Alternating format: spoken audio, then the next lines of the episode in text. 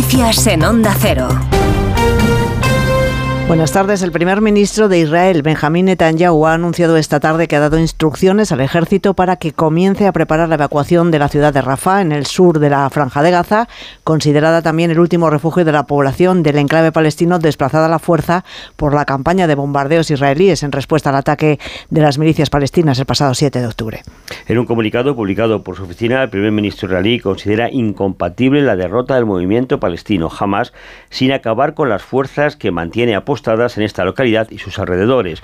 La ONU estima que la mitad de los habitantes de Gaza están hacinados en la ciudad de Rafah, en la frontera con Egipto y en las zonas circundantes. La población de esta localidad se ha multiplicado ya por cinco, con familias apiñadas en refugios y durmiendo a la intemperie, tal y como avisan Naciones Unidas. Se cumplen cuatro días de las, cuatro días de las movilizaciones de los agricultores que han visibilizado hoy sus protestas en el centro de algunas ciudades que han recorrido con decenas de tractores y con novedad esta hora en Asturias, donde parece que se va a levantar la protesta porque se ha alcanzado un principio de acuerdo con el Principado. Redacción de Onda Cero en Asturias, Anturo Tellez. Don Pelayo, te necesitamos para la guerra o lobo fuera del Lespre son frases pintadas o en pancartas que cuelgan de decenas de tractores parados desde hace casi 20 horas en torno al Parlamento asturiano y el Palacio de Presidencia del Principado. Todo pendiente de que organizaciones asturianas como URA y USAGA sean recibidas por el consejero de Medio Rural a la UNA. Le exigirán menos burocracia autonómica y que influya en el Gobierno central para eliminar la protección reforzada del lobo.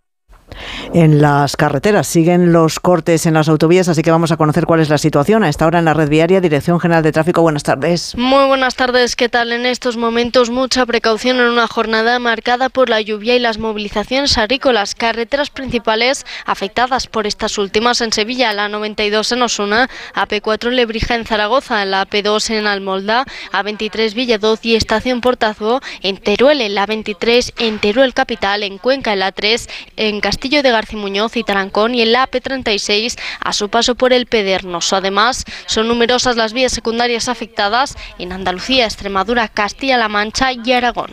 Francia ha pedido a la Comisión Europea que prohíba la venta de alimentos tratados con el tiacloprid, que es un pesticida cuyo uso está prohibido en la Unión Europea, y si no lo consigue lo prohibirá en su territorio en cumplimiento de una de las promesas que ha hecho a los agricultores el gobierno galo durante sus protestas. En un comunicado, el Ministerio francés de Agricultura justifica esta solicitud que hizo el pasado jueves a Bruselas, en que el consumidor europeo sigue expuesto a esta sustancia que la Autoridad Europea de Seguridad Alimentaria considera no solo cancerígena y tóxica para la reproducción, sino que está catalogada entre los perturbadores endocrinianos. Su utilización se prohibió en los países comunitarios en 2021 por el daño que causaba a las abejas, pero se sigue utilizando en otras partes del mundo para proteger los cultivos de ciertos insectos. Si Bruselas no responde afirmativamente, como indicabas, el gobierno francés va a recurrir a una cláusula de salvaguarda para impedir la entrada en su mercado de frutas y hortalizas que hayan recibido el tiacloprid y rueda de prensa previa a la celebración mañana de la Gala de los Goya, que este año se celebran en Valladolid y que la actriz Sigourney Weaver,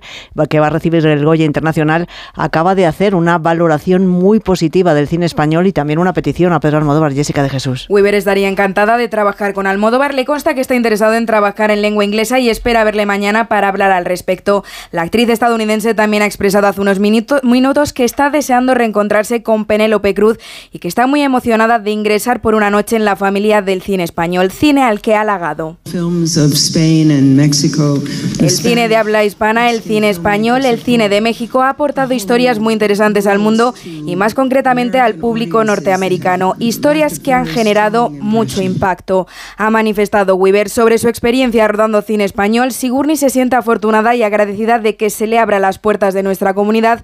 Ha afirmado que ha sido un equipo pequeño en el que todos han leído el guion y eso genera, dice, una diferente. La mesa de la Asamblea de Madrid ha acordado abrir actuaciones previas contra el voto doble de Vox en el pleno del pasado 1 de febrero y además recopilar toda la información necesaria, incluido un informe jurídico. La polémica saltó por un voto irregular de la diputada Rocío Monasterio, que votó por ella y por un diputado que había renunciado a su escaño, Pachirinaza. Actuación previa que supone el paso anterior a la apertura de procedimientos. Será en la próxima reunión de la mesa de la Asamblea cuando se aporte toda esa documentación para que el proceso se desarrolle conforme a la normativa. Toca dirimir cómo se encaja todo el proceso a través de un supuesto de disciplina y orden que dependería del presidente de la Cámara o si es finalmente más grave, como argumenta Más Madrid, y terminaría en sanción a la propia Monasterio y a su grupo.